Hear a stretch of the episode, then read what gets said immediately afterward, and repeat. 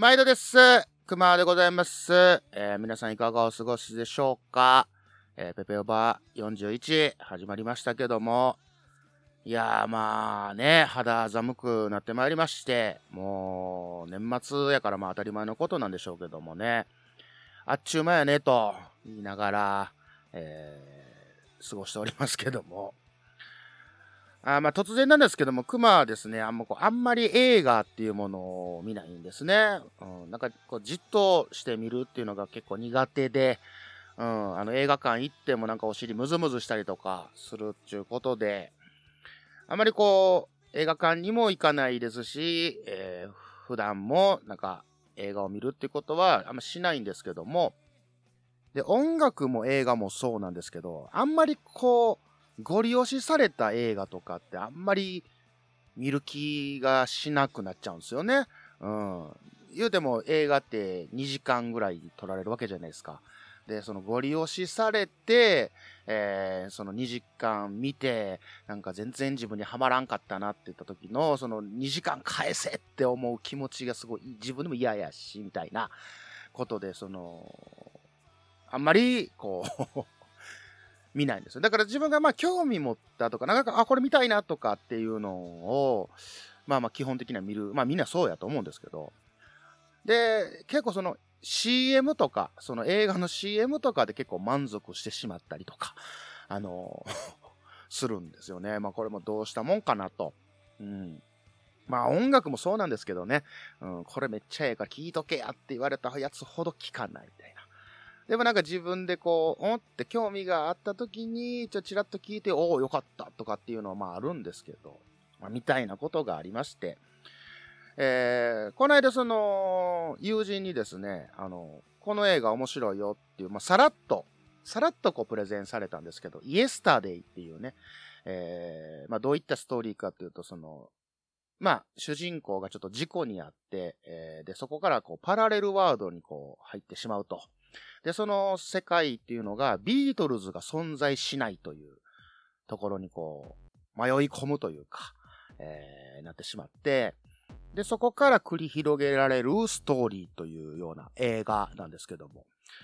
まあ、その、ビートルズを題材にした映画なんで、ビートルズの曲がバンバン流れたりとかするんで、まあ、気持ちよく、楽しく見れたんですけども、まあ、おっさんになってから全然映画は、もう見なくなって、えー、久しいんですけども、まあ、幼少の頃、えー、よく見てたっていうのがもう、香港映画ですね。うん。まあ、チャイニーズゴーストストーリーであったりとか、えー、ミスターブーとか、えー、もういいよ、デブゴンとか、あまあ、ゴールデンハーベスト系なんですけども、それは結構見てましたね。あの、でーん、でーん、でーん、でーん、パッパッパッパーで始まるやつね。うん。あれはもうしこたま見てたんですけども、まあ、特にえー、何を見てたかって言ったら、もう、ジャッキーのチェンですね。うん、もうジャッキーのチェンはもう大好きで、ただ、えー、ジャッキー・チェンって2000年代から、えー、ハリウッドの方に、あのー、行ったんですよね。あの、ラッシュアワーやったかなうん。で、その後、上海ヌーンの方とか、えー、いうので、こう、ハリウッドに行ってからは、見てないんですよ。うん。これなんでかっていうとね、あの、ハリウッドって言ったらまあアメリカなんですけど、あっこってね、その裁判の国とも言われてますから、こう、怪我とか、なんかあった時ってもうすごいこう、大変なことになるんですって。大変なことになるんですけど、あの、ね、その賠償金だのなんだのっていうことがあるから、その本人にこう、スタントさせないみたいな。ことらしいんですよ。で、ジャッキー・チェンの映画の醍醐味って何かというと、ジャッキー・チェン本人がこう、スタントをやって、危ないアクションをやって、みたいなことが、まあ、醍醐味みたいなとこがあって、で、それがこう、あっちの方行ってしまったら、こう、スタントマンがやるみたいな。なんかちょっと違うなっていうので、もうそこからちょっとハリウッド系のジャッキー・チェンは見なくなりましたと。いうことなんですよね。だからもう、メダリオンとかなんかありますけど、まあ、わかんないんですよ。うん、ラッシャースリーのやつもわかんないですね。うん。っていうことで、そのやっぱゴールデンハーベスト時代のジャッキー・チェーンが好きやと。いうことで、まあ一番最初に見たんって何かなって、まあ思い返したときに、剣聖っていうね、拳に精霊の聖っていう書いて、剣聖っていうと、まあ例えば虎の剣とか、竜の剣とかっていうのがまあカンフーで型があるんですけども、それの妖精が、えー、まあそのジャッキー・チェーンに対して、えーこう修行をつけてこう覚えさせてみたいな。で、ボスをやっつけに行くみたいな感じなんですけど、これがね、すごい印象的で、かつ怖かったっていう、うん、その、妖精、精霊がすごいんですよ。真っ白な体にあ赤い髪の毛で、で、なんか変な動きして、キュキュキュキュみたいな、なんかそんな感じのキャラクターなんですけど、もうめちゃめちゃ怖くて、怖いながらも、えー、まあ見てたんですけども。で、それが、まあ、そだいぶ子供の頃で、で、物心ついてしっかり見たっていうのが、えーサンダーアームっていう、竜帝皇帝っていうやつなんですけどね、まあ、ジャッキーのチェンが、えーアジアの高い言うて、まあ、盗賊なんですわ。で、盗賊がこう、宝物盗みに行ってそれをまあ、売ってみたいな。で、なんやかんやあるんですけども、まあ、気になる方は見てください。で、一番、その、印象的なシーンっていうのがもう後半になってくるんですけど、まあね、あの、どこまで言う、まあ、ちょっと、こう、悪の組織的なものと、まあ、対決する流れになるんですけど、その中にですね、こう、4人の女性戦士と戦うんですけど、なんか、こう、ピッチピチの、ピッチピチのボンデージを着て、で、ハイヒール履いて、で髪の毛はもうカーリーヘアもチリチリなんですけど、で、いやいや言うて戦うわけなんですけどもね、その戦ってる最中にこう、ジャッキーが、こうパンチを、両手でパンチをボーンってした時に、その、女戦士のパイオツにですね、こうバイーンと当たって、失礼っていうシーンがあるんですけども、それが印象的で、うん。いうのがあって、で、この間なんですけど、えーその、サンダーアームのシーンとかストーリーっていうのは、断片的にしか覚えてないんですよね。あ、これちょっと見てみようかと思って。ほんで、その、こうフリックス的なやつで、えー、まあ、見たんですよ。ほんで、まあ、偉いもんで、ストーリーって、大まかにしか見てなかったんですけど、あ、なるほど、こういうストーリーやったんか、みたいな。なんか納得して、もうそれこそね、20年、30年ぶりに見たみたいな感じですから、はぁ、みたいな。で、その流れでいろいろ他の、その、ジャッキー・チェンの、えー古い映画からをちょっとこう見直したみたいなとこがありまして。で、まあね、その、初期の、なそのなんとか剣系？うん。例えば邪剣とか水剣とか、天中剣とかもいろいろあるんですけども。だか、それはね、大体もうパターン決まってるんですよね。なんか、その、お師匠さんに修行をつけてもらって、最後ボス倒すとか、えー、いう、なんかその完全懲悪的なストーリーなんですけども。まあ、ちょっと余談なんですけど、この香港映画っていうのは、なんか台本作らないらしいんですよね。うん。なんか風習的にとか伝統的にというか、なんかその、パクられると。台本っていうものを作ってしまうと、それを盗まれたらその映画がパクられるみたいなことで、えーもう、監督が、えっ、とさ、頭の中に描いたみたいなことをもう現場で言って映画を作り上げていくみたいなことらしいんですよね。うん。今はどうかわかんないですけど。で、なってくると、結構ね、こう、辻褄がね、こう合わなかったりするんですよ。あれ、さっきまでこんな感じやったんか、急にそんな展開になるとか、うん。いうのが結構あって、もう極端に言ったら、いや、さっきまで髪の毛短かったのに今回長なってるやんとか、なんかそんなとこ気にせえへんのみたいな、うん、ことになったりするんですけど、まあそこもね、含めてのなんか、醍醐味というか、香港映画の醍醐味みたいな感じはするんですけども。その最たるもんというのが、えージャッキー・チェンの必殺鉄試験っていう映画なんですけども。これ結構ストーリー的にはシリアスなストーリーで、えー、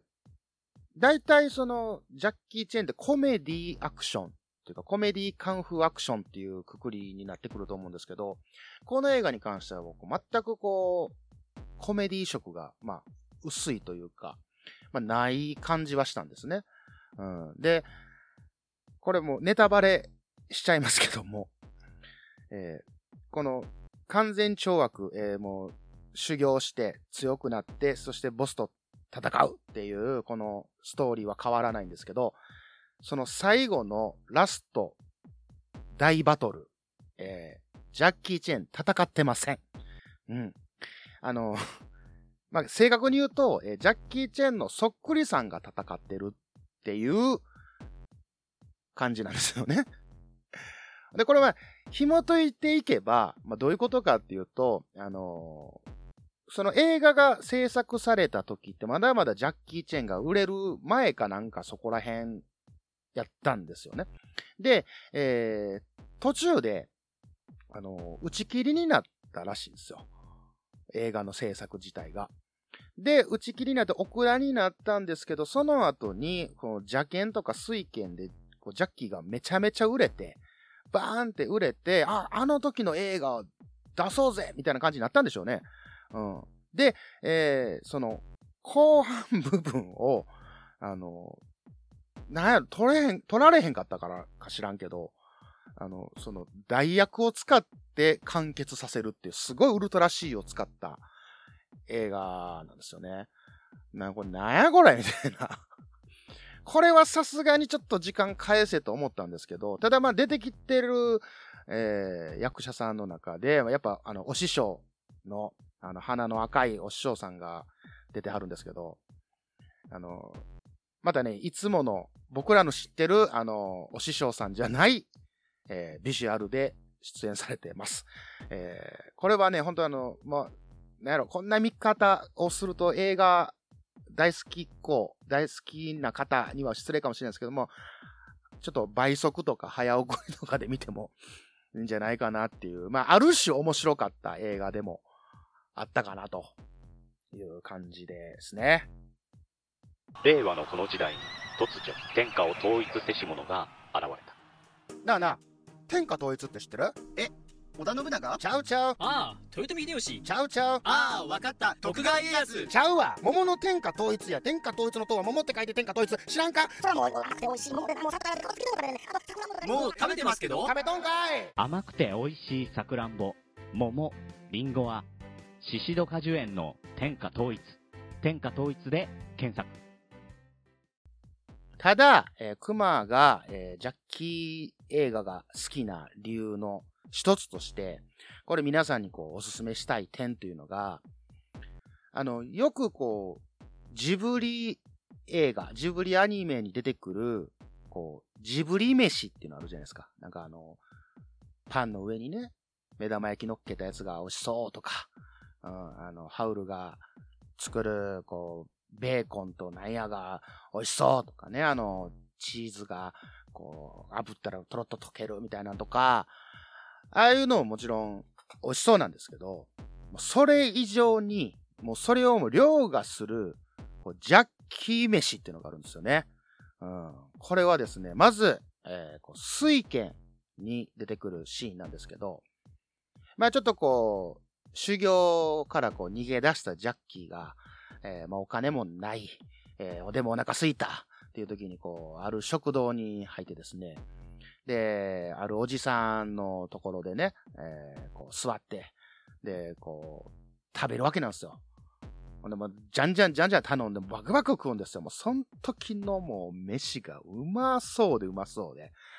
これは、たまらんと、もう、飯してるやな、というくらいでも大好きなんですよね。まあ、オチとしては、えー、その、おっさんっていうのが、その店の店主で、で、まあ、腹いっぱい食ったジャッキーがこう店出ようとした時に、あの、あ、あの人の付けで、みたいな。で、どういう関係ですかって、あ、昔からの知り合いや、みたいな感じで、うん、言うんですけど、そのおっさんが実は店の店主やったっていうね。うん、っていうので、まあ、そこからこう、はちゃめちゃっとする。まあ、よ、結構有名な、まあ、シーンなんですけども。そうなんとか。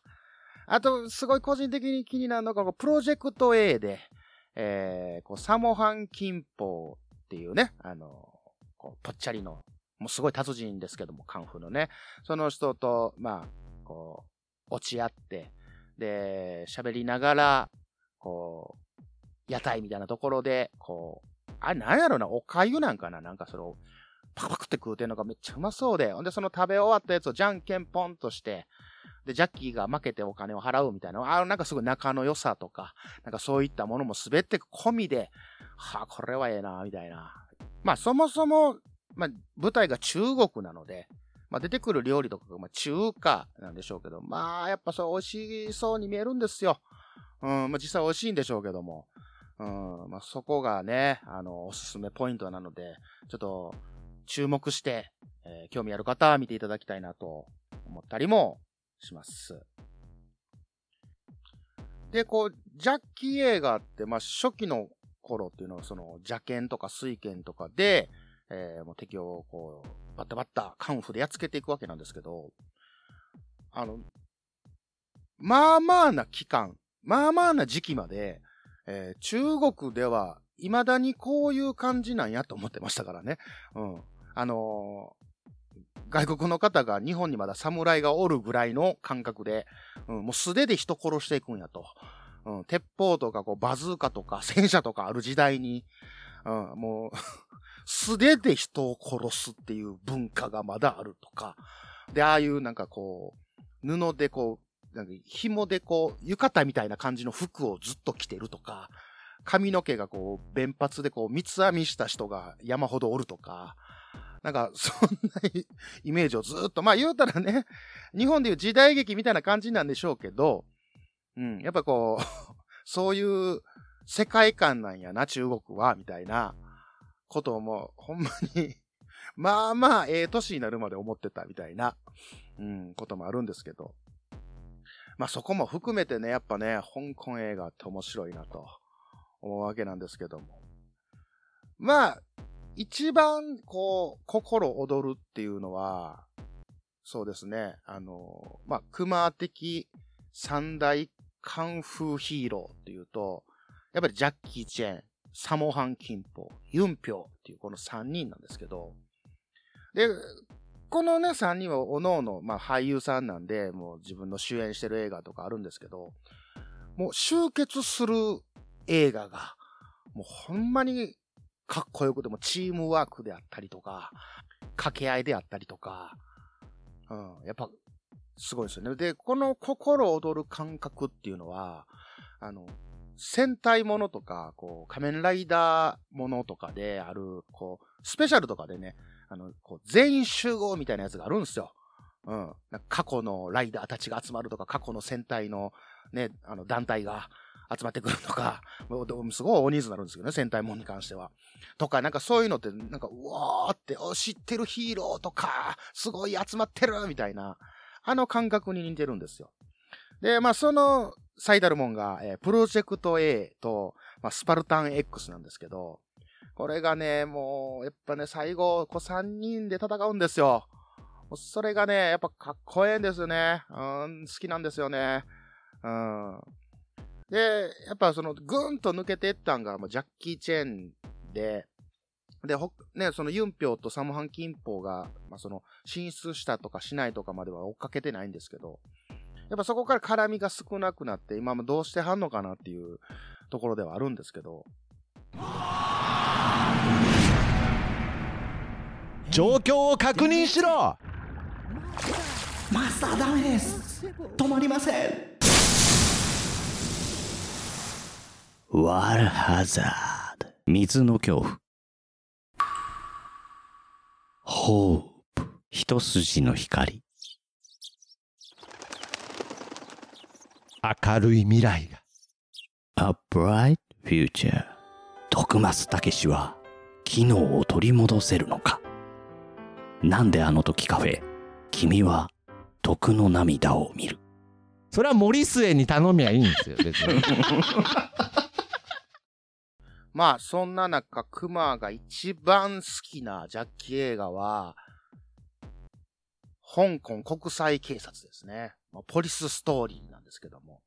まあ、ベタかな？うん。まあ、ベタやと思うんですけど、これが一番好きかな？うん。なんか、なんやろ、その、もうこんな言うとあれですけど、結構、ジャッキーの映画ってストーリーがもうふわっとしてるんですよ。ふわっとしてるんですけど、ここあたりからじゃないかな。こう、しっかりとこう、なんていうか、感動というか、なんかね、ラストシーンで俺号泣した覚えがあるんですよ。うん。なんやろ、その、ジャッキーがこう追い詰められて、こう、なんか裏切り者的な感じで、こう、村八分にされて、でも解決していくみたいな。で、真犯人をこうボコボコにするみたいな、あの展開がすごい胸熱で、うん。やっぱすごい。もちろんアクションとかね、あの有名なあの、ショッピングモールで、上からこう、ズズルズズルっと滑り落ちていくみたいなアクションがあるんですけども。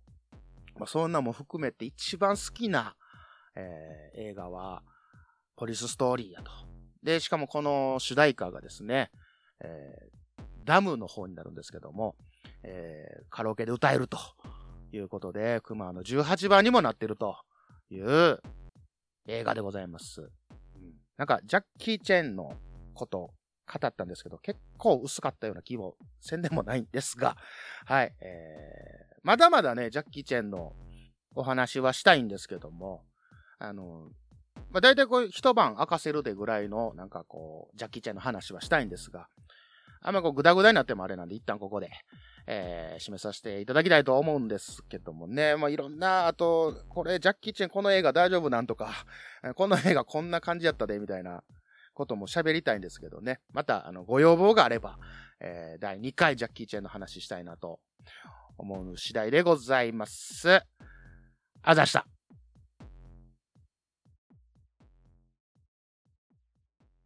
ポッドキャスト番組の音楽がしっくりこない訴求力のある CM を作りたいけど音楽の商用利用はめんどくさい。新たにレーベルを立ち上げたがライバルに差をつけたい。折れた前歯を差し歯にしたけど、違和感がある。ぜひ一度ジャックインレベルにご相談ください。相談料無料。ご満足いただけなかった場合は他のレーベルをご紹介します。イエイイエイイエイ。あなたのジャックインレベル。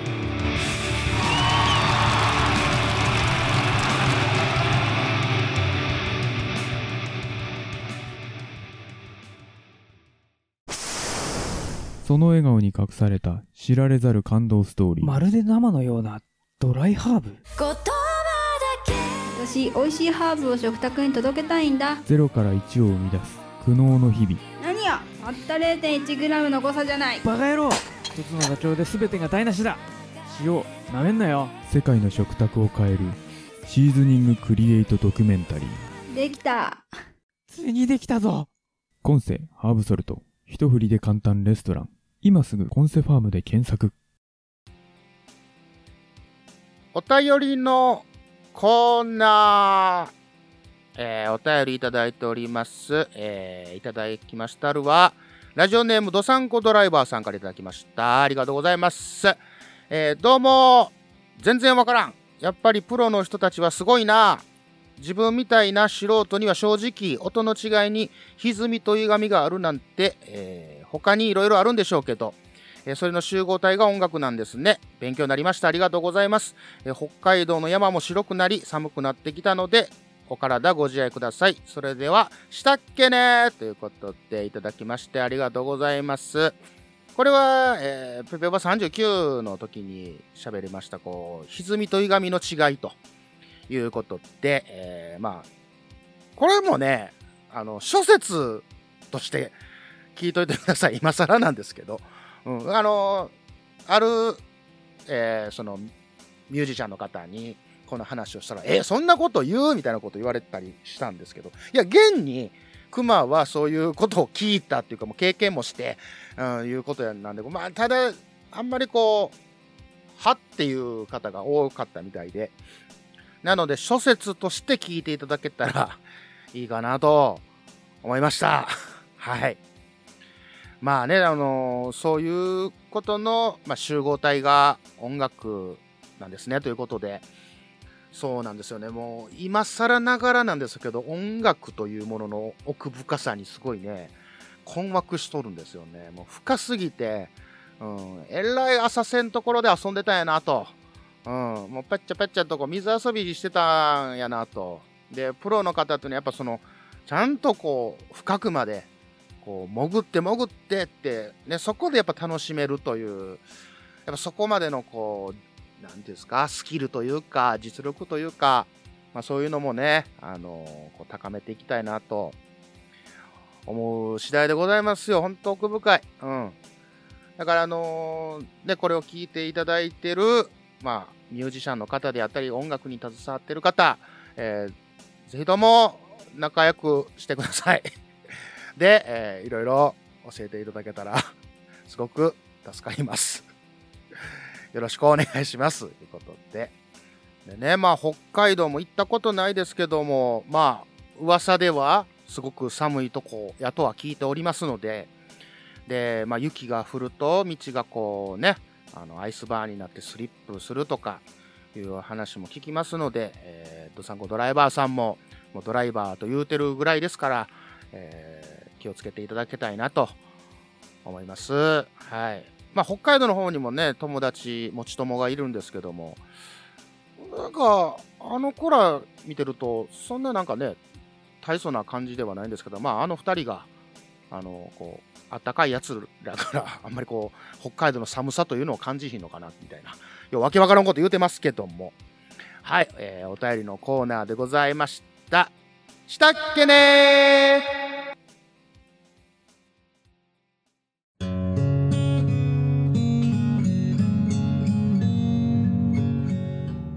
九州に住んでるおばさんが、アニメや映画など、オタク成分たっぷりにお話ししてるよ。北九州の片隅、みんな聞いてね。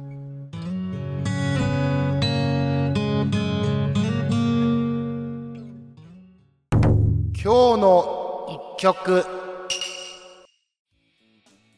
はい今日の一曲このコーナーは思い入れのある一曲を紹介するというコーナーです、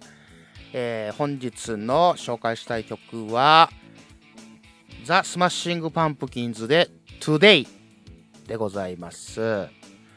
えーこの曲はですね、クマが、えー初めてこのスマッシングパンプキンズ、スマパンですね、に出会った曲なんですけども、えーこおや、この曲ってあれちゃうの？って思った方も、まあ、いらっしゃるかと思いますが、そうなんでございます。こちら、えードラゴンアッシュのグレートフルデイズのイントロにこうブレイクビーズとして使われた曲なんですけども、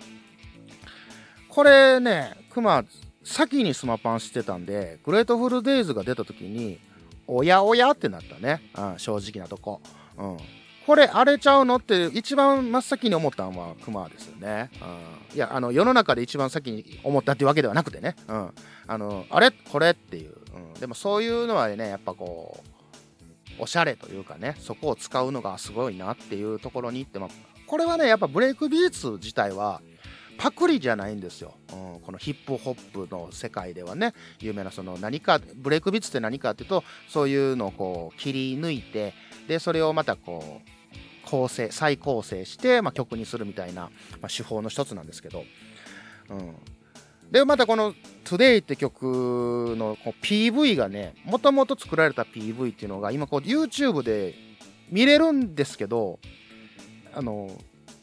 途中ね音抜けたりするんですよ。でなんでかっていうとなんか映像が結構卑猥なんですよね、うん、で卑猥なんでそこの卑猥な部分だけカットされてるみたいな感じの編集になってるんですよ今なのであの今回、えー貼り付けました URL は、えっと、ライブバージョンになるんですけども、えー一度聞いてみてください。ほんで、このスマパンっていうのが、えーま、ニルバーナと同時期ぐらいに、えま、出てきましたバンドで、あの、なんていうかな、ま、すごい、こう、グランジなんですけども、それ以外にも、こう、シューゲイザーとか、すごいこう、ロックロックしてる感じでであのビリー・コーガンっていうあの下ネタちゃいますよ。ビリー・コーガンっていうあのボーカルの方の声が結構ねハイトーンなんですよ。でハイトーンでやのにこのすごい熱いこうロック感っていうかこのラウド感っていうのがね、うん、であのギタリストが、えー、イーハっていうジェームス・イーハさんっていう方なんですけど日系の方なんですけど、うん、この人のギターもね結構好きなんですよ、うん、なんか荒々しさの中にこう繊細さがあるみたいな、うん、で2番手ぐらいに好きなんちゃうかなニルバーナの次ぐらいに。クマ的には、うん、でおすすめのアルバムはあのメランコリーっていう2枚組のアルバムなんですけど。これが一番聴き込んだかなっていう。まあ一番最初に手に取ったアルバムがそれやったんですけど、うん。まあ、ご興味ある方は、えー、聞いてみてください。はい、えー、今日の一曲のコーナーでございました。あざした。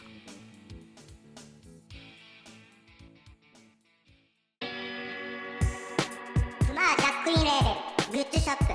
マッシュルームオリジナル T シャツなどのグッズを展開中。mahshroom.net マッシュルーム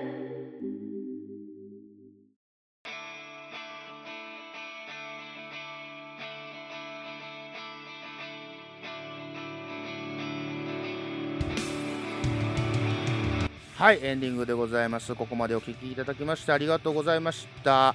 えーっと、レビューをいただいております。えーコテコテやでということでいただきました。マウンシン山様からいただきました。ありがとうございます。えー、クマさんの声と話し方めっちゃ好きです。えーちなみに評価は星1ですということでいただきました。ありがとうございます。っていじっとるな。星1ってどういうこと？星5はつけてくれてはるんですけどコメント内の、えーこう表記では1ということでね、まあ、どこら辺めちゃめちゃ好きやのに1っていうことはどういうことなんでしょうかねもう難しい難しいことなんですけども、まあ、こうやってレビューいただくということは励みになります本当にありがとうございますまだあのリスナーの方でね、えレビュー何もしてないでという方は、えーまあ、Apple Podcast、まあ、iPhone に限定されますけども、えーぜひともご記録いただけたらなと思います。現在50件いただいております。ありがとうございます。そして次回、えーなんとペペオバ史上初ゲスト会予定でございます。ありがとうございます。未だかつてゲストを呼んだことがないでおなじみのペペオバに初のゲスト、えー気づいて星郎の敏郎さんに来ていただく予定でございます。皆さんお楽しみにしておいてくださいませ。ってことで、えーペペオバ41この辺でお開きにしたいかと思います。次回ペペオバ42でお会いいたしましょう。そしてゲスト会でございます。よろしくほなねくまくま